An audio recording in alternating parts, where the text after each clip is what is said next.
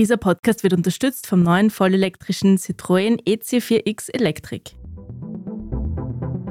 Ihr hört Edition Zukunft Klimafragen, den Standard-Podcast zu Klima und Umwelt. Ich bin Alicia Prager. Und ich bin Philipp Bramer.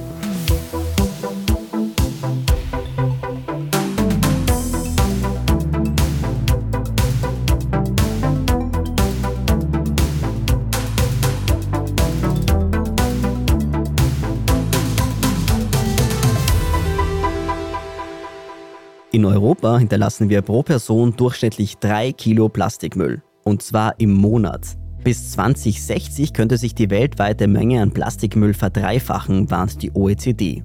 Nur ein kleiner Teil des Plastiks wird derzeit recycelt. Der große Rest wird entweder verbrannt oder landet im Boden oder sogar im Meer. Und auch die Erderhitzung wird damit weitergetrieben. Schließlich werden Kunststoffe mit viel Erdöl hergestellt. Während wir versuchen, die Verbrennung fossiler Brennstoffe zum Beispiel im Autoverkehr zu reduzieren, fragt sich, wie soll das mit Plastik gelingen? Und die UNO arbeitet gerade an einem globalen Abkommen gegen Plastikmüll. Mehr über dieses Abkommen erzählt uns heute Per Olof Busch vom deutschen Think Tank Adelphi. Vielen Dank, Herr Busch, dass Sie sich heute die Zeit nehmen. Ja, sehr gerne. Herr Busch, Sie sind Senior Researcher bei Adelphi. Was machen Sie genau? Ich mache vor allen Dingen Politikberatung. Das heißt, wir kriegen Aufträge von Regierungen, von NGOs, also zivilgesellschaftlichen Organisationen, und die beauftragen uns, Studien zu bestimmten Themen zu verfassen, unter anderem eben zum Plastikabkommen, zur Finanzierung des Plastikabkommens und auch in anderen Bereichen. Und warum Plastik? Warum konzentrieren Sie sich auf Plastik? Das ist sehr eine persönliche Frage. Ich bin eigentlich erst vor drei Jahren zu Adelphi gekommen, habe davor an der Universität gearbeitet und das Plastikthema, als ich den Wechsel zu Adelphi gemacht habe, das kam damit eine ziemliche Wucht. Adelphi hatte dazu schon gearbeitet vor mir und wir haben eine Reihe von Anfragen bekommen und dann auch gemeinsam überlegt, wie wir das quasi als Geschäftsfeld entwickeln können, im Sinne von, dass wir da unsere Beratungsleistung einfach ausbauen. Und es ist tatsächlich so, dass wir uns mittlerweile von Anfragen kaum retten können, zu diesem Thema zu arbeiten, auch auf nationaler Ebene, regionaler Ebene, auch für Unternehmen, also ganz unterschiedliche Bereiche, in denen dieses Plastikthema mittlerweile sehr boomt. Mhm. Es gibt ja bisher schon einige Initiativen gegen Plastikmüll. Zum Beispiel gibt es einen UN-Beschluss zum Mikroplastik und Meeresvermüllung aus dem Jahr 2016. Was kann denn ein neues globales Abkommen erreichen, wenn schon die bestehenden Beschlüsse nicht umgesetzt werden? Das ist auch eine sehr grundsätzliche Frage. Man könnte natürlich auch fragen, was können denn solche internationalen Abkommen überhaupt erreichen?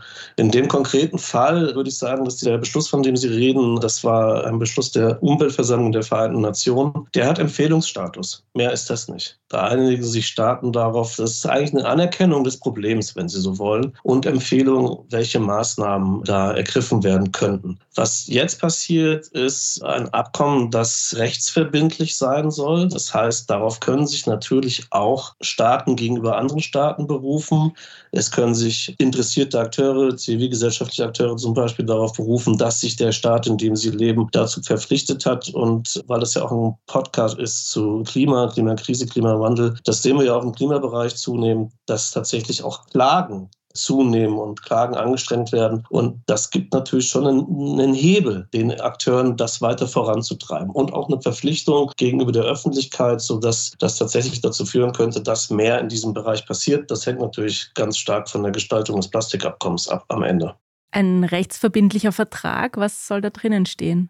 Ganz viel. Im Moment sieht es so aus, als ob Sie ganz viel besprechen wollen. Ich war jetzt eben noch auf einer Veranstaltung, wo das sogenannte Elements Paper vorgestellt wurde. Das ist das Sekretariat, das die Verhandlungen leitet, hat die Einreichung von Staaten und auch von zivilgesellschaftlichen Organisationen von der Industrie zusammengefasst und geschaut, okay, welche Art von Verpflichtungen sollen denn eingegangen werden? Welche Art von Lösungen gibt es? Welche Maßnahmen können ergriffen werden? Welche Ziele sollen eigentlich verfolgt werden? Und alleine dieses Papier ist 37 Seiten lang. Und da werden einzelne Maßnahmen gelistet. Das würde hier, denke ich mal, jetzt zu weit führen, nur um einfach mal einen, vielleicht einen Eindruck zu geben, wie umfassend das zumindest am Anfang immer aussieht. Dieses Dokument wird Gegenstand der nächsten Verhandlungsrunde sein in Paris Ende Mai, Anfang Juni. Und da wird sich dann wahrscheinlich auf einzelne Abschnitte konzentriert und die werden dann nach und nach in den nächsten Verhandlungsrunden bis 2000, Ende 2024 abgearbeitet. Mhm. Und was sind da die umstrittensten Punkte, also allgemein in diesem neuen Abkommen?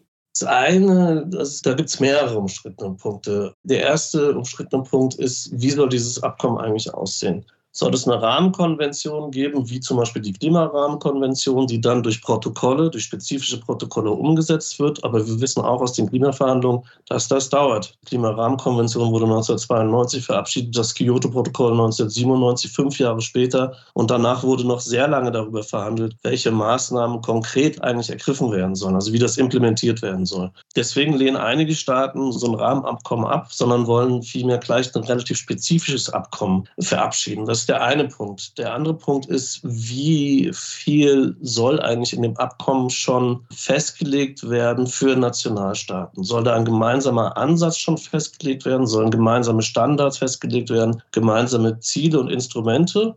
Oder soll es ein Abkommen, der Top-Down-Approach, wenn Sie so wollen? Das Abkommen regelt eigentlich dann in allen Staaten, wie mit diesem Problem umgegangen werden sollte, umgegangen werden kann. Oder ist es eher der Bottom-Up-Approach, wie man das auch nennt? Das heißt, die Staaten entwickeln selber ihre Pläne, ihre Ziele, ihre Maßnahmen, ihre Strategien und speisen das dann in das Abkommen ein. Auch das ist wieder sehr ähnlich zum Klimaverhandlungsprozess. Am Anfang war das ein Prozess, das Kyoto-Protokoll, das Ziele festgelegt hat für alle Staaten und zwar verbindlich und eben auf dieser Verhandlungsebene. Und mittlerweile das Pariser Abkommen sieht ja vor allen Dingen freiwillige, die National Determined Contributions, also die, ich weiß gar nicht, wie das auf Deutsch heißt, Staaten bestimmen selber, welchen Beitrag sie zum Klimaschutz leisten im Rahmen dieses Abkommens. Und das ist der gleiche Streitpunkt, den es auch beim Plastikabkommen gibt. Beim Klima geht es da um CO2-Emissionen. Geht es dann beim Plastik um die Produktion von Plastik oder wie würden Sie zusammenfassen, was geschafft werden soll mit diesem Abkommen? Also die meisten Staaten sprechen tatsächlich davon, die Plastikverschmutzung zu beenden. Das ist das übergreifende Ziel. Kein Plastik mehr in der Umwelt. Und aber wie das zu erreichen ist, das sind die strittigen Punkte. Das ist ähnlich wie beim Klimawandel auch wieder. Es gibt dieses 1,5 Grad Ziel. Es gibt keinen Staat, der sagt, das wollen wir nicht. Aber welche Maßnahmen ergreifen wir eigentlich? Und das geht ein bisschen mehr in die Einzelheiten. Also ein Ansatz natürlich und aus meiner Sicht auch tatsächlich der vielversprechendste ist, die Plastikproduktion, also die Produktion neuen Plastiks zu reduzieren. Das wird tatsächlich auch diskutiert. Eine andere Möglichkeit ist es, das Management des Plastikabfalls, des Plastikmülls zu verbessern. Das wird aber das Problem nicht lösen. Weil es wird so viel Plastikmüll in Zukunft geben, dass äh, selbst wenn man die Kapazitäten sehr, sehr, sehr, sehr stark mit sehr viel Geld ausbaut, werden die auf gar keinen Fall die Mengen an Plastikmüll verarbeiten können, die in der Zukunft produziert werden.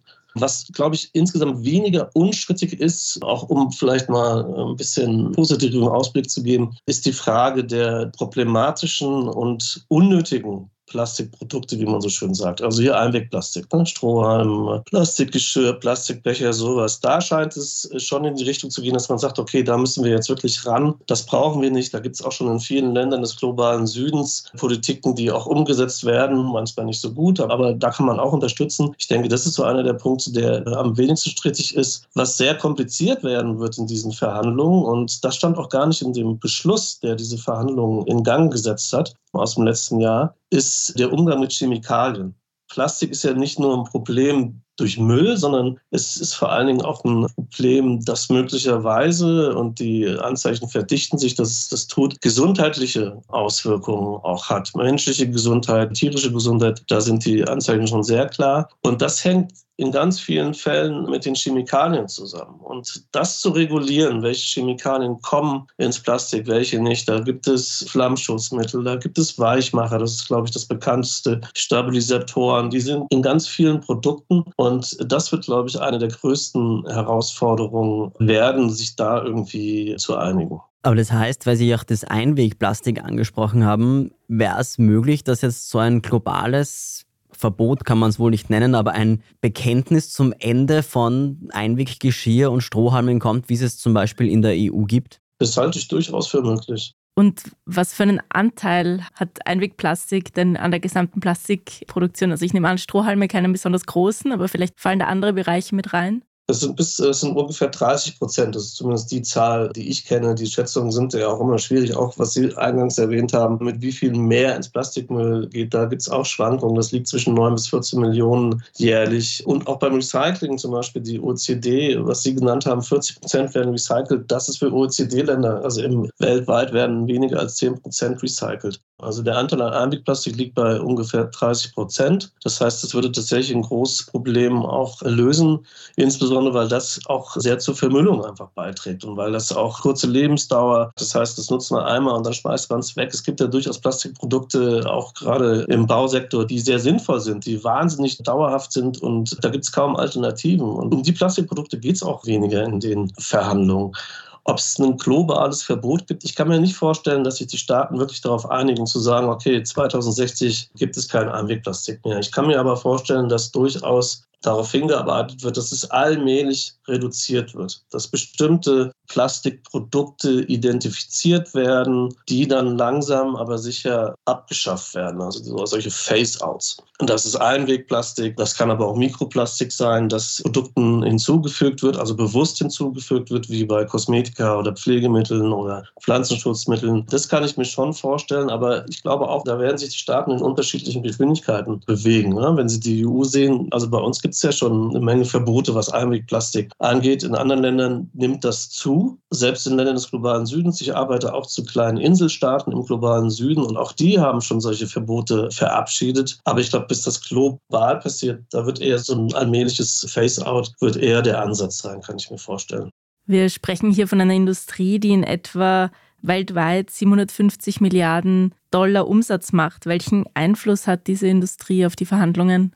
Kommt drauf an, mit welchem Teil der Industrie Sie sprechen. Es gibt wie auch im Klimawandel oder im Rahmen der Klimawandel natürlich progressive Unternehmen, die in so einem globalen Plastikabkommen eine Chance sehen, auch eine ökonomische Chance sehen. Also solche Unternehmen, die zum Beispiel jetzt schon wiederverwendbare Plastikprodukte herstellen, solche Unternehmen, die einen hohen Anteil an recyceltem Plastik in ihren Produkten haben, die sehen das als Chance, weil natürlich dafür jetzt ein Markt möglicherweise geschaffen wird durch so ein globales Abkommen kommen. Es gibt andere Unternehmen, die sehen das deutlich kritischer. Dazu würde ich vor allen Dingen die petrochemische Industrie zählen, also Öl und Gas und Petrochemie. Das hängt ja meistens sehr eng miteinander zusammen. Und die sehen, da ist auch der Zusammenhang mit dem Klimawandel, finde ich, sehr stark. Die sehen natürlich, die haben Plastik als einen möglichen Ausweichmarkt betrachtet, da sie ja zunehmend unter Regulierung, unter klimapolitischen Regulierung Märkte verlieren. Ne? Also der Verbrauch geht zurück und die Industrie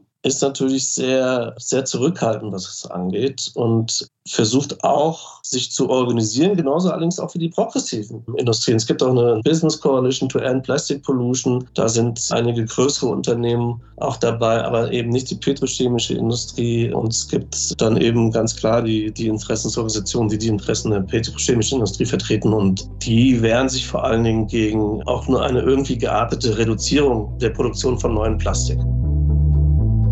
Wir sprechen gleich über den Einfluss der Plastikproduktion auf den Klimawandel nach einer kurzen Pause. Papa, können wir in den Zoo gehen? Ah, die Zeit, um das Auto aufzuladen. Dann wird schon geschlossen sein. Schau mal, es ist aufgeladen. Wir werden sogar früher da sein. Der neue Citroën EC4X Electric. Entspannung garantiert. Mit Fast Charge 100 Kilometer in circa 10 Minuten laden. Jetzt entdecken auf Citroën.at. Citroën.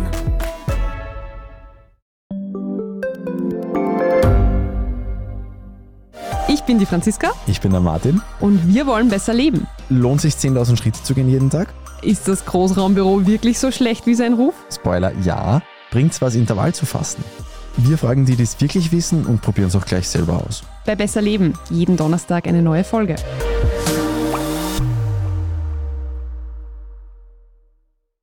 Herr Busch, Sie haben es bereits angesprochen, viele petrochemische Konzerne sehen die Kunststoffproduktion ein bisschen als Ausweg aus der Treibstoffproduktion, auch die österreichische OMV übrigens. Also laut der Internationalen Energieagentur könnte sich bis 2050 die Hälfte des Wachstums der globalen Ölnachfrage auf Kunststoff belaufen. Denkt da die Klimapolitik vielleicht auch zu wenig diesen Plastikbereich mit? Das ist eine wirklich schwierige Frage. Wenn Sie so fragen, ja, aber die Zahlen, ich glaube, die muss man auch in der Relation sehen bis 2050. Ich habe die Studie kurz gelesen, aber ich kenne sie nicht genau. Das ist ja auch ein Szenario. Das heißt, die Nachfrage nach Energie sinkt. Dadurch bei gleichbleibender Produktion von Plastik steigt natürlich der Anteil von Plastik an diesem Wachstum.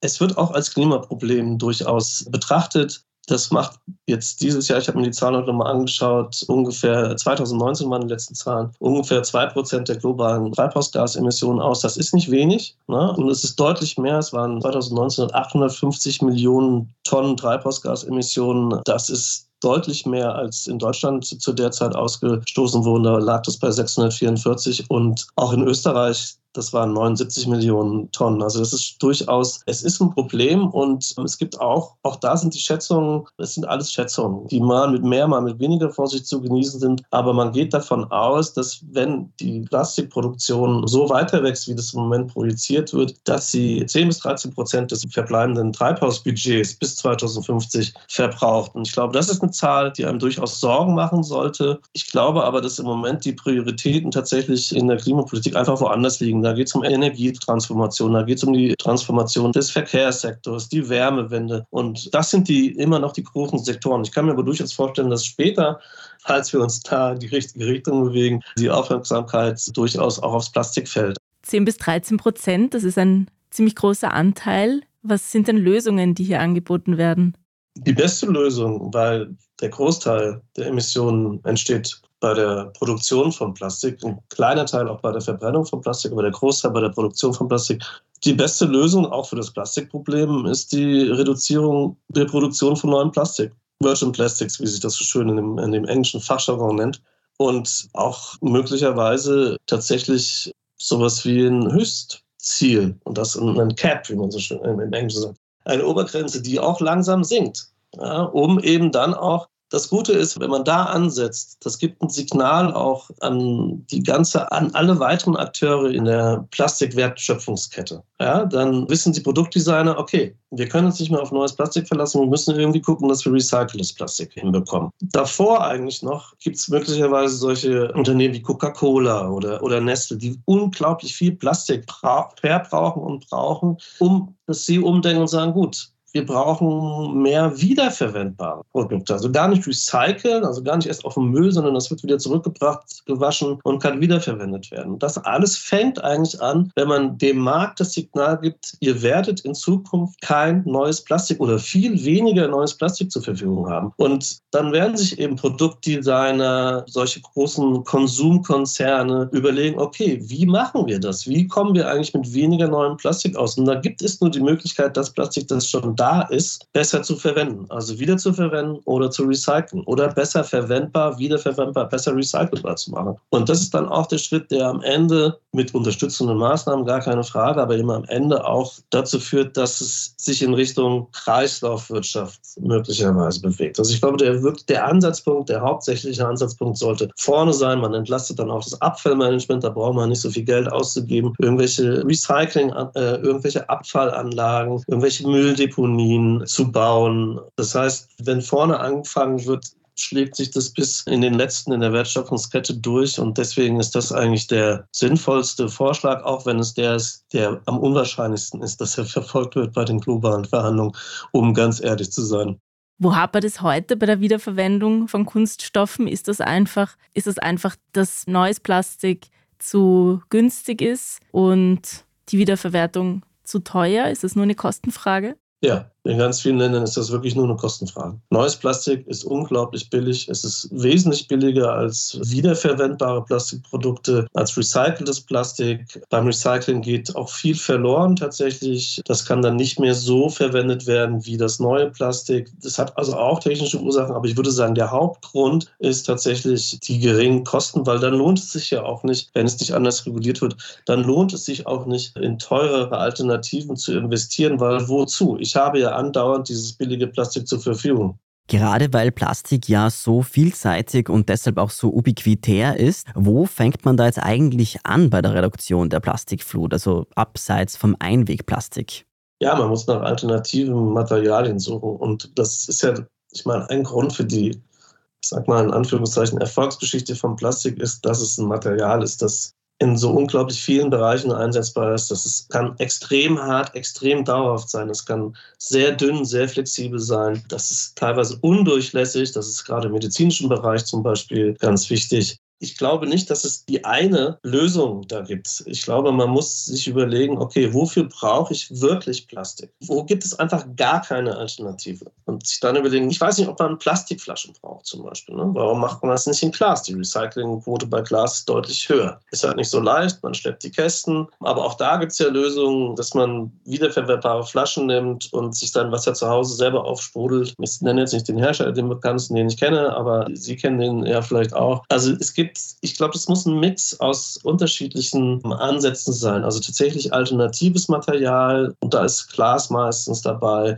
Papier ist oft dabei, vielleicht auch Stoffe in manchen Bereichen, gerade wenn es um Verpackungen geht, zum Beispiel, wenn äh, Produkte mit Plastik umwickelt werden, kann ich mir auch vorstellen, dass es mit Stoffen geht. Aber auch da, und das ist auch Gegenstand der Verhandlungen tatsächlich, muss halt überlegt werden, okay, erstens, wie kommen wir dahin zu solchen Innovationen, wie machen wir die marktfähig und sind die dann auch ökologisch sinnvoll und vertretbar? Sind sie tatsächlich, was den ökologischen Fußabdruck angeht, besser als Plastik? Das ist eine wahnsinnig schwierige und komplexe Diskussion. Ne? Aber es gibt auch schon Versandunternehmen, die mit wiederverwendbaren Paketen arbeiten. Also das ist alles jetzt nicht irgendwie völlig unmöglich. Und ob die nun aus Plastik sein müssten oder eben aus einem anderen Material, das man wiederverwenden kann. Ja? Darüber lässt sich bestimmt schrecklich streiten. Da bin ich aber auch ehrlich gesagt ein bisschen überfragt, was es da gibt. Aber deswegen die beste Alternative ist, dass es auch die sogenannte Abfallhierarchie der der die EU immer folgt, reduzieren, wiederverwenden, reparieren, recyceln und dann vielleicht irgendwie mal wegschmeißen. Ne? Und ich glaube, dann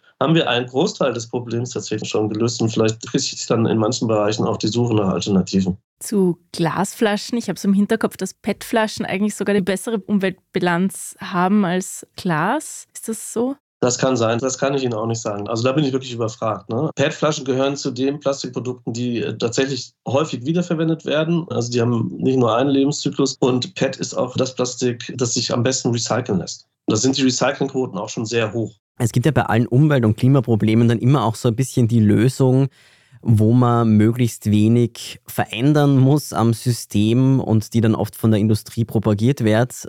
Und beim Plastikthema ist das Bioplastik. Also, dass man weiterhin Einwegplastik produziert, Plastiksackerl, Einwegbesteck, Becher und andere Dinge. Welche Rolle spielt denn diese Art von Kunststoff bei der Bekämpfung der Kunststoffflut? Bioplastik, ja, das ist auch ein sehr spannendes Thema. Also der Marktanteil von Bioplastik liegt gerade bei unter einem Prozent weltweit. Es gibt dann auch noch sehr unterschiedliche, zumindest zwei Typen von Bioplastik. Das eine ist, das aus biologischen Rohstoffen hergestellt wird. Das hilft nicht zwingend. Das muss auch entsorgt werden. Das kompostiert nicht einfach von selber. Ist auch jetzt noch nicht die Lösung. Es wird tatsächlich, also insbesondere diese Biofuel Plastics, die werden auch in der Europäischen Union noch relativ kritisch gesehen. Dann gibt es noch die Biocompostable Plastics, also kompostierbare Plastikprodukte. Da ist das, das hört sich toll an, ne? aber schmeißen Sie es nicht auf Ihren Kompost im Garten, falls Sie einen haben. Ich habe keinen zu Hause, meine Eltern haben das immer gemacht. Also nicht das Plastik darauf geschmissen. Das geht nicht. Das funktioniert nicht, weil die Kompostierung ganz oft nur unter ganz bestimmten technischen Bedingungen stattfindet. Das heißt, auch das müssen Sie eigentlich einsammeln und dann eben solche Anlagen schaffen, die das da kompostieren. Ist durchaus eine, wenn man ein gutes Sammelsystem und ein gutes Sortiersystem hat, ist das möglicherweise eine Lösung. Das fehlt aber in vielen Ländern. Ein gutes Sammelsystem, ein gutes Sortiersystem, die Anlagen, die man dafür braucht. Und das ist auch Teil des Plastikproblems. Und deswegen, ich komme immer wieder zurück. Am besten ist es wirklich auch solche Plastikformen insgesamt den Plastikverbrauch zu reduzieren. Und das reduziert ja auch die Notwendigkeit, viel von diesem Plastik herzustellen. Wenn ein Unternehmen jetzt zu Ihnen kommt und Beratung sucht am Weg in die Kreislaufwirtschaft, wo setzen Sie dann an? Gibt es hier ein Standardvorgehen, von dem Sie uns kurz erzählen können? Das machen andere aus unserem Team. Aber was wir im Moment machen, ist, wir schätzen den Grad der Kreislaufwirtschaft ein, den das Unternehmen hat. Das heißt, wir gucken uns die Materialströme an. Also wie viel Input haben die in ihrer Plastikproduktion an Öl oder an Pellets? Meistens sind die kriegen ja meistens dann diese kleinen Krümel von Plastik, die sie verarbeiten. Wie viel geht da verloren? Wie hoch ist der Anteil an recyceltem Material? Stellen die wiederverwendbares Plastik her und so weiter und so fort. Und das analysieren wir dann und auf der Grundlage dessen können wir, da gibt es auch ein Tool, mit dem man das machen kann. Und auf der Grundlage dessen kann man dann eben dem Unternehmen, können wir dem Unternehmen empfehlen, okay, ihr könntet an dieser oder an jener Schraube noch drehen. Weniger Abfall, effizientere Nutzung dessen, was reinkommt, mehr recyceltes Plastikmaterial verwenden, höherer Anteil an wiederverwendbaren Plastikprodukten. Und wenn das Interesse tatsächlich ist, da sowas ähnliches wie eine kreislaufwirtschaftlich funktionierende Produktion hinzubekommen. Und als Politikberater, was raten Sie Deutschland, was raten Sie der EU jetzt an nächsten Schritten im Plastikabkommen? Deutschland und die EU, die einigen sich ja meistens auf eine Verhandlungsposition und sind auch Teil der sogenannten High Ambition Coalition to End Plastic Pollution. Das ist eine Gruppe von 54 Staaten, die ein besonders ambitioniertes Abkommen fordern.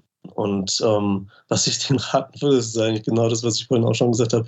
Fokussieren Sie sich auf die Reduzierung der Produktion neuen Plastiks weil das am Ende weiter in der Wertschöpfungskette kann man auch eine ganz, also bei der Herstellung von Plastikprodukten zum Beispiel, da kann man auch einiges machen. Aber wenn man ganz vorne anfängt, hatte ich ja vorhin schon gesagt, dann zieht sich das durch die ganze Wertschöpfungskette durch und dann kann man in den anderen Bereichen dieser Wertschöpfungskette durchaus noch Maßnahmen ergreifen und Forschung unterstützen, finanzielle Anreize geben für wiederverwendbare Kaffeetassen. Das gibt es in Berlin zum Beispiel, dass man in dem einen Kaffee eine Tasse kriegt, die kann man an der anderen auch wieder abgeben, ist aus Plastik, wird gewaschen waschen und man kriegt es wieder. Also ja, aber das würde ich Ihnen tatsächlich raten und ich würde Ihnen auch das Zweite, was ich Ihnen raten würde, wäre, Länder des globalen Südens dabei zu unterstützen, ihre Kapazitäten zum Abfallmanagement auszubauen. Weil das Problem wird uns noch eine ganze Weile, wahrscheinlich mehrere Jahrzehnte beschäftigen. Und während der Zeit muss der anfallende Plastikmüll ja irgendwie aus der Umwelt rausgehalten werden. Und in den Ländern des globalen Südens, gerade auch in denen, die überhaupt gar kein Plastik produzieren, das ist auch vergleichbar mit dem Klimawandel übrigens, dass es da eine, eine, eine unterschiedliche Verteilung von Verantwortung gibt zwischen den Ländern des globalen Nordens und den Ländern des globalen Südens.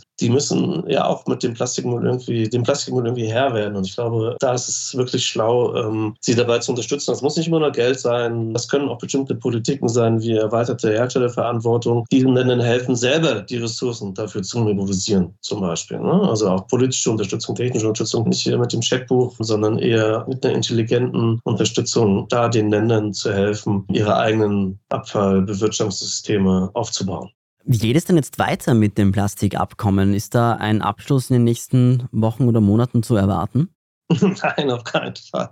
Also die Verhandlungen haben offiziell letztes Jahr im Dezember begonnen. Da war die erste Verhandlungsrunde. Jetzt ist äh, in Paris die zweite Verhandlungsrunde. Es werden noch zwei, nein, drei weitere folgen. Der Plan ist, das bis Ende 2024 abzuschließen und dann Anfang 2025 auf der Umweltversammlung der Vereinten Nationen in Nairobi zu verabschieden. Feierlich. Was aber auch sehr viel schneller wäre als das Klimaabkommen der Klimarahmenkonvention. Oder das Biodiversitätsabkommen. Ich bin gespannt, ja. Also mehr kann ich dazu tatsächlich nicht sagen. Ich halte das für einen wahnsinnig ambitionierten Plan, zumal es ja durchaus auch bestimmte Konfliktlinien schon gibt zwischen den Staaten. Und wenn sie es so schnell durchdrücken, würde ich mal vermuten, läuft es eher auf eine Rahmenkonvention hinaus, weil da werden weniger spezifische Maßnahmen formuliert, da gibt es äh, weniger Streit, da wird eben, wie der Name schon sagt, nur der Rahmen gesetzt. Und dann würde es die nächsten Verhandlungsrunden eben um Protokolle gehen. Aber ja, es sagen alle, es ist wahnsinnig ambitioniert.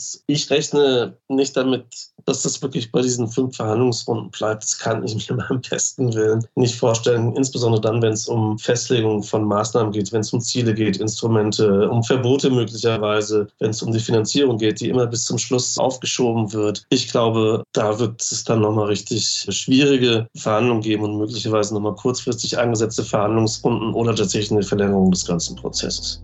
Wir sind gespannt. Vielen Dank für das interessante Gespräch. Gerne. Wenn euch der Podcast gefällt, dann bewertet uns doch auf eurer Podcast-Plattform. Für Rückmeldungen, Anregungen und Kritik schreibt uns bitte am podcast.derstandard.at. Und wenn ihr uns unterstützen wollt, dann könnt ihr das mit einem Standard-Abo tun oder indem ihr Standard-Supporter werdet. Mehr dazu auf abo.derstandard.at. Wir sind Alicia Prager und Philipp Bramer. Diese Folge wurde produziert von Christoph Grubitz. Die nächste Folge Klimafragen erscheint in zwei Wochen. Für heute bedanken wir uns fürs Zuhören. Bis bald. Ciao.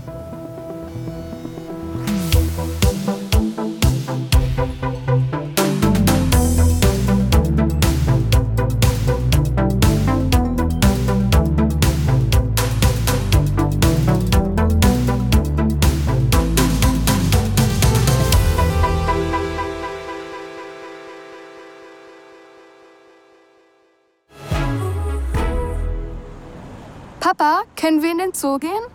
Ah, die Zeit, um das Auto aufzuladen. Dann wird schon geschlossen sein. Schau mal, es ist aufgeladen. Wir werden sogar früher da sein. Der neue Citroën EC4X Electric. Entspannung garantiert. Mit Fast Charge 100 Kilometer in circa 10 Minuten laden. Jetzt entdecken auf Citroën.at. Citroën.